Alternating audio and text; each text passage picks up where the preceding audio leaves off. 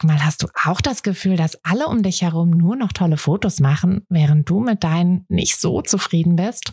Haben die sich jetzt alle eine Profikamera gekauft oder wissen die etwas, was du nicht weißt? Ich glaube letzteres, denn hinter tollen Fotos steckt oft gar nicht das Mega-Equipment, sondern nur ein paar einfache Tricks. Und wenn du die kennst, dann gelingen dir sogar mit dem Handy tolle Aufnahmen. Also, wie sieht's aus? Soll ich dir diese Tricks verraten? Mache ich nämlich super gern. Melde dich gleich für meinen 0-Euro-Workshop Bessere Bilder an.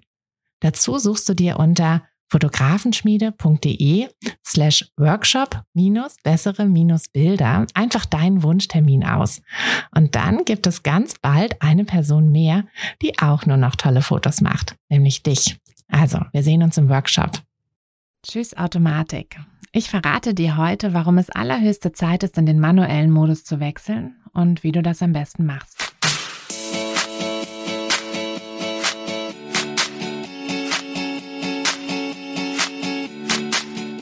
Herzlich willkommen zu einer neuen Folge vom Fotografenschmiede, der Podcast. Dein Podcast, wenn du dir ein eigenes Fotografenbusiness aufbauen willst, aber an der einen oder anderen Stelle noch etwas Starthilfe brauchst. Die gebe ich dir hier. Bist du bereit, mit deiner Kamera richtig gutes Geld zu verdienen? Dann lass uns loslegen. So, ich habe mir jetzt gerade noch eine große Tasse Kaffee hier hingestellt und nochmal einen großen Schluck Kaffee genommen, damit wir gleich richtig gut und wach in diese Technikfolge starten können. Denn heute soll es ja um den um unseren Abschied vom, äh, vom automatischen Modus äh, hin zum manuellen Modus gehen. Das heißt, wir überlassen die Einstellung der Blende, der Belichtungszeit, der ISO nicht mehr der Kamera, sondern wir machen das selber. Ist am Anfang, ja, ein bisschen einschüchternd, würde ich sagen. Also ich habe auch jahrelang im äh, Automatikmodus fotografiert und finde das auch völlig okay für den Anfang, völlig okay für Schnappschüsse, aber für richtige Fotos ja, halt nicht unbedingt. Warum? Weil die Kameras sind halt einfach nicht so schlau äh, wie wir. Und sie wissen vor allem nicht, was wir eigentlich auf dem Bild wollen. Ähm, deine Kamera wird nie wissen, wie viel Schärfe oder Unschärfe du haben möchtest, sodass sie die Blende einfach nie richtig einstellen wird. Ähm, deine Kamera wird vielleicht auch nicht unbedingt wissen, ob du gerade eine ruhige Hand hast, äh, die Kamera auf dem Stativ steht oder nicht, äh, so dass es sein kann, dass wenn sie halt zu wenig Licht hat, dass sie dann einfach sagt, ach komm, dann mache ich die Belichtungszeit bei ein Zwanzigstel Sekunde und das ist halt viel zu lang, um das irgendwie zu halten. Geschweige denn, dass dein, ähm, dass die Person oder was auch immer du fotografierst lange genug still sitzt. Mm, deshalb ja, kann es sein, dass du da böse Überraschungen erlebst. Genauso böse Überraschungen kannst du erleben, wenn deine Kamera plötzlich die ISO hochpumpt ohne Ende, weil es halt auch wieder dunkel ist oder weil du vielleicht auch im Halbautomatikmodus gesagt hast, hey, ich hätte gerne eine ähm, geschlossene Blende oder eine ganz, ganz kurze Belichtungszeit und dann denkt sich deine Kamera, na gut, dann machen wir jetzt einfach mal die ISO richtig, richtig hoch. Und dann hast du dann später bei der Bearbeitung deiner Bilder ganz, ganz äh, grobkörnige und ähm, ja, halt einfach ein hohes Bildrauschen. Das ist dann nicht so schön. Also diese ganzen ähm, bösen Überraschungen erlebst du halt nur im Automatikmodus, weil du da eben die Einstellung aus der Hand gibst und weil deine Kamera das leider nicht so gut hinbekommt. Ähm, noch eine andere Sache, die passiert, da vergleiche ich das immer gerne mit dem Kochen.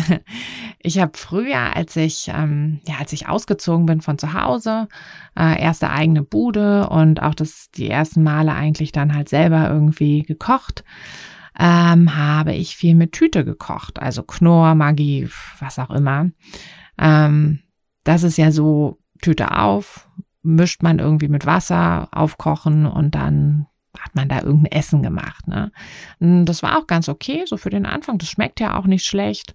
Und man muss sich halt nicht irgendwie da ja um irgendwelche Gewürze kümmern. Man, man muss sich nicht, äh, man muss sich keine Kochbücher durchlesen. Man weiß immer, dass es schnell geht. Und äh, ja, das ist, also das war schon so verlockend am Anfang. Ne? Aber was passiert? Nichts. Nichts passiert. Du kannst fünf Jahre kochen, zehn Jahre kochen, 20 Jahre kochen, aber du wirst kein bisschen besser. Also du wirst überhaupt nichts übers Kochen lernen. Und das ist ja auch irgendwie schade, ne?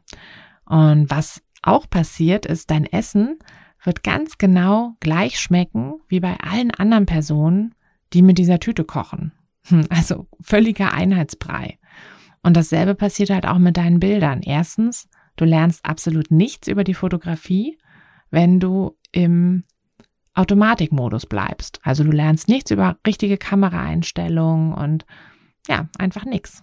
Und deine Fotos sehen halt genauso aus wie alle anderen Fotos von allen anderen Leuten, die auch immer nur im Automatikmodus bleiben. Naja, und damit das eben nicht passiert, sondern damit du deinen eigenen Fotostil entwickeln kannst und damit du halt auch nicht nur Schnappschüsse machst, sondern richtig gute Fotos, ist es jetzt einfach Zeit, aus dem Automatikmodus in den manuellen Modus zu wechseln. Und auch wenn das am Anfang sicherlich ein bisschen einschüchternd ist, wenn man da so viele Einstellungen vornehmen muss und du vielleicht auch gar nicht so richtig weißt, wie du da am besten anfängst, ich kann dich beruhigen. Also erstens werde ich dir gleich meine drei Daumenregeln äh, verraten, mit denen du doch recht einfach in dem manuellen Modus zurechtkommen wirst. Und dann kann ich dir einfach nur an die Hand geben, übe, fotografiere, denk dran, Fotografie ist ein Handwerk. Das kann man alles lernen und das muss man auch einfach alles lernen.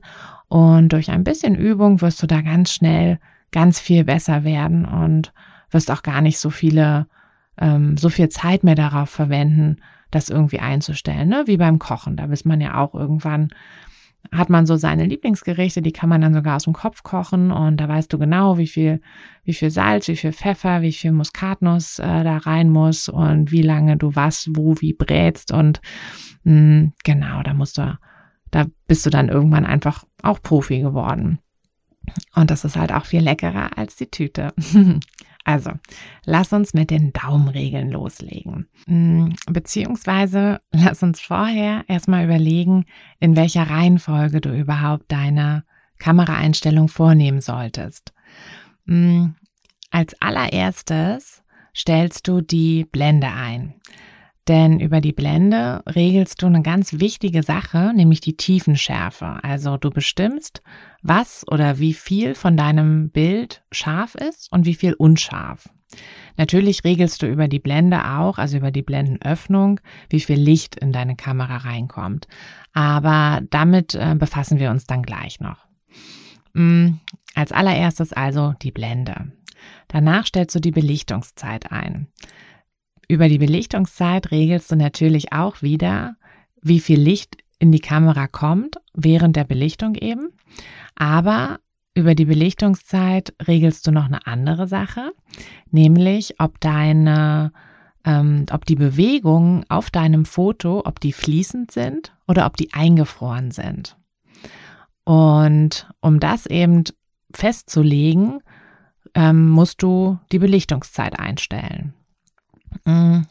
Und da du ja jetzt zwei Einstellungen gemacht hast, ohne irgendwie dich ums Licht zu kümmern, weil du hast ja bei der Blende erstmal nur dich um die Tiefenschärfe gekümmert und du hast da bei der Belichtungszeit dich erstmal nur um die Bewegung, also das Einfrieren oder eben nicht Einfrieren, ähm, gekümmert und hast aber noch gar nicht so richtig geguckt, hm, kommt jetzt am Ende eigentlich genug Licht bei, bei meiner Kamera an.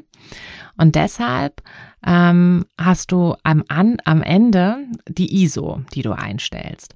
Weil über diese Einstellung kannst du, wenn du vorher eben einfach nicht genügend Licht äh, nicht dafür gesorgt hast, dass genügend Licht reinkommt, kannst du hinten raus quasi noch so ein bisschen was retten. Das geht leider auch nicht unendlich. Also ich sag mal, wenn du jetzt an einem dunklen Tag mit einer ähm, ja, mit einer ganz, ganz kurzen Belichtungszeit und einer ganz, ganz geschlossenen Blende fotografieren willst, sodass wirklich sehr, sehr wenig Licht reinkommt, dann ähm, müsstest du deine ISO wahnsinnig hochstellen. Und das geht halt leider bei den meisten Kameras nicht, ohne dass du dann ein sehr verrauschtes Bild hast, wo dann schwarz nicht mehr schwarz, sondern irgendwie so ein bisschen fusselig bunt ist. Und deshalb, ja, ist leider jetzt nicht, die ISO ist jetzt nicht dein, dein Ass im Ärmel, so per se, aber du kannst zumindest ein bisschen was rausholen. Ähm, andersrum, wenn du jetzt erst die ISO einstellen würdest, dann würdest du dich da schon so sehr festlegen und müsstest dann quasi über die anderen Einstellungen irgendwie deine Lichtmenge noch, äh, noch variieren und das, das wäre dann Quatsch. Deshalb erst die Blende, dann die Belichtungszeit und dann die ISO.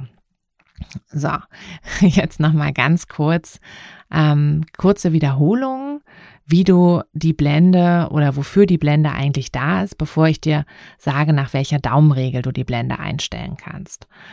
Ähm, um die Blende nochmal so richtig zu verstehen, stellst du dir am besten dein Bild als eine Salami vor. oder wenn du jetzt Salami eklig findest, dann nimm eine Karotte oder eine Gurke oder irgendwas, was du halt in Scheiben schneiden kannst.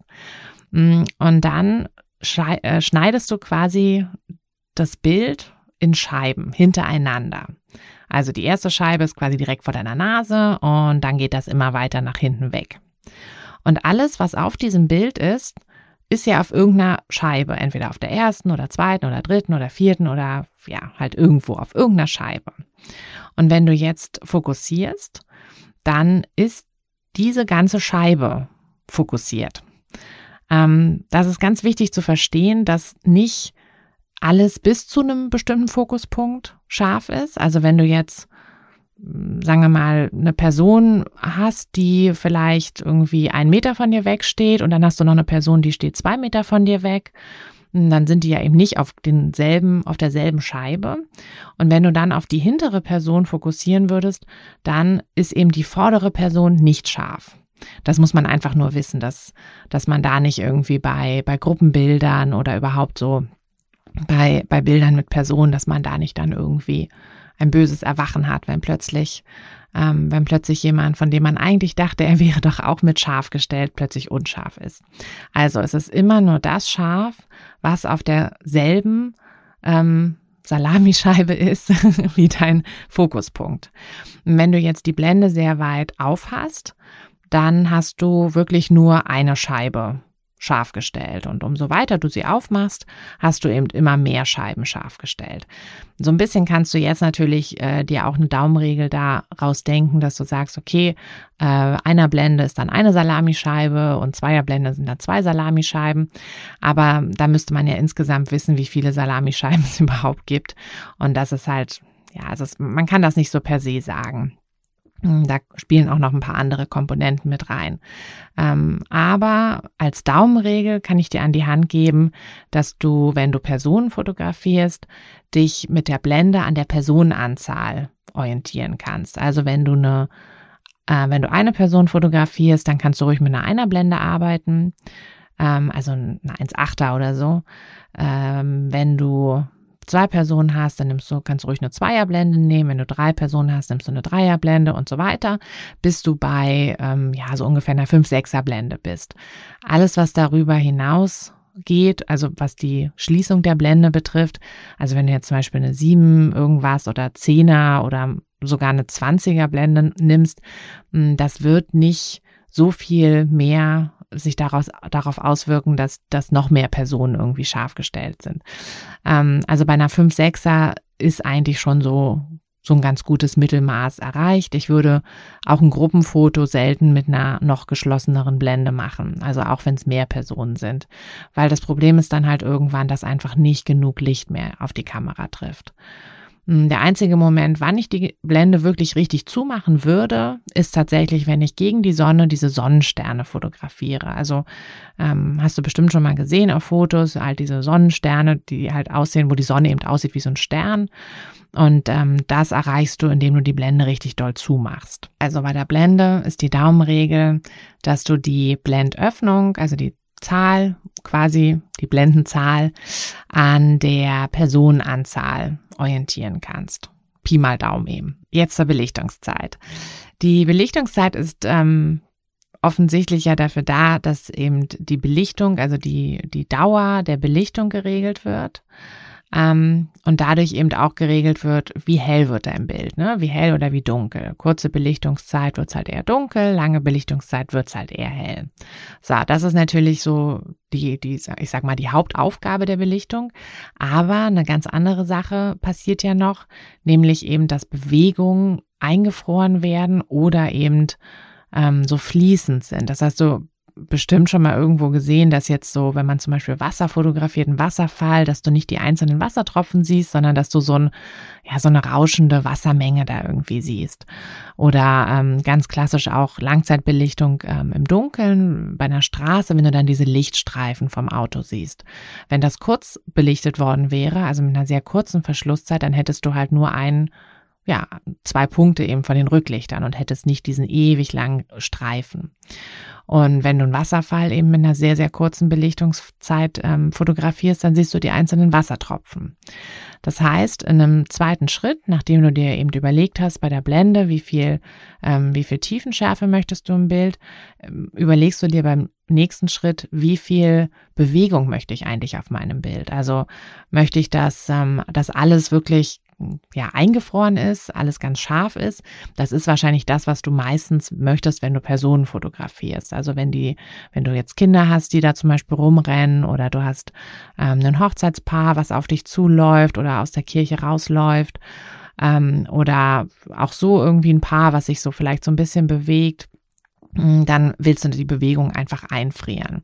Und dann wirst du immer eine relativ kurze Belichtungszeit nehmen müssen. Also ja, ich würde da eigentlich nicht, also auf keinen Fall länger als eine Zweihundertstel Sekunde, aber wahrscheinlich würde ich sogar noch versuchen, auf eine 250. oder sogar noch kürzer zu gehen. Hm, weil ansonsten, äh, ja, können die Sachen einfach verwackeln.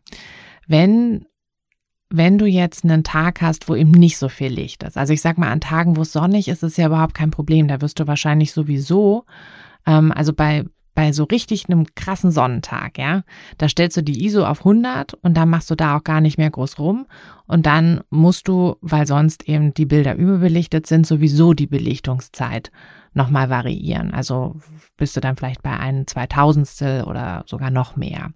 Aber es geht ja um die Tage, wo eben nicht genug Licht reinkommt. Das ist ja das Problem.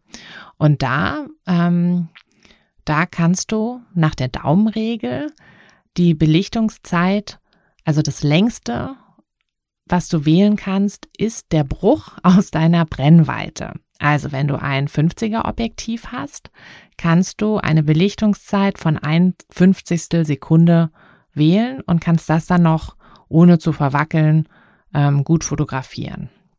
Mhm, außer natürlich eben, wie, wie gesagt, wenn die Personen sich jetzt krass bewegen. Also wenn du jetzt ganz normal so leichte Bewegungen hast, so, ähm, dann ist das okay. Aber wenn jetzt jemand umher rennt oder läuft oder irgendwas, das geht halt nicht. Also das, da wirklich maximal ein, zwei Hundertstel.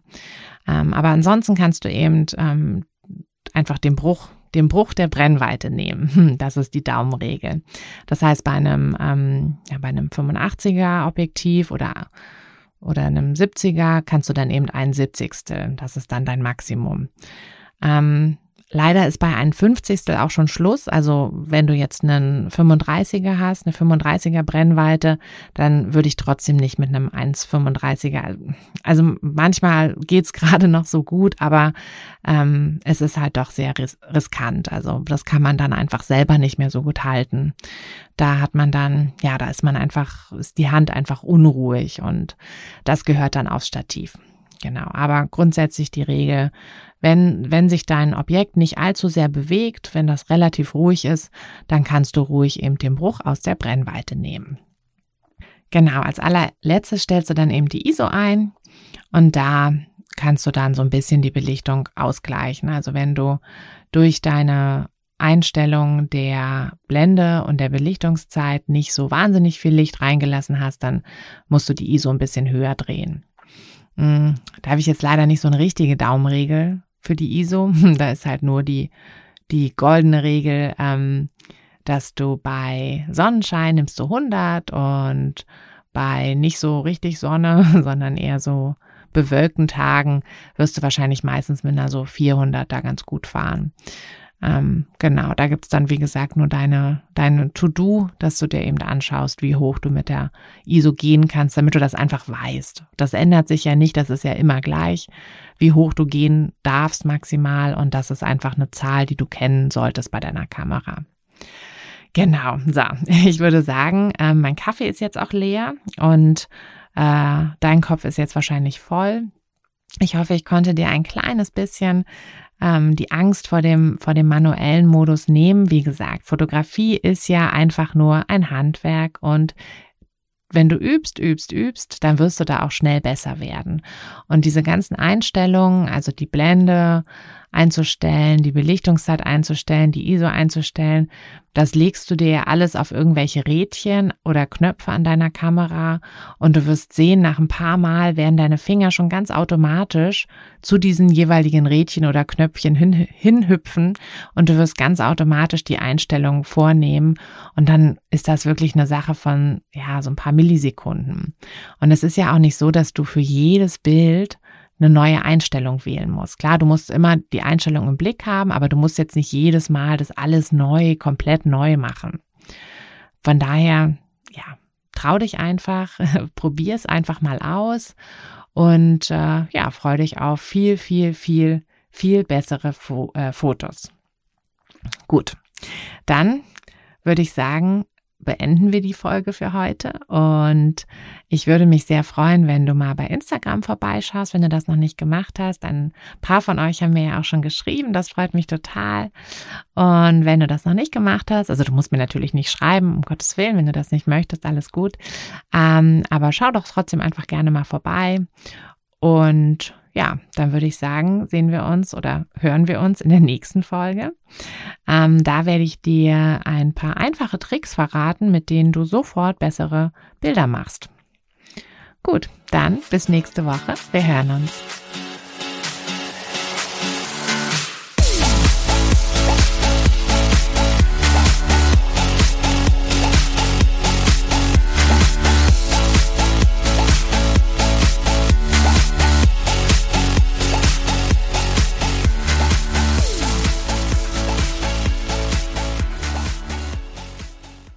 Hey du, Fotografin, hast du dich schon auf die Warteliste für die nächste Business-Kursklasse gesetzt?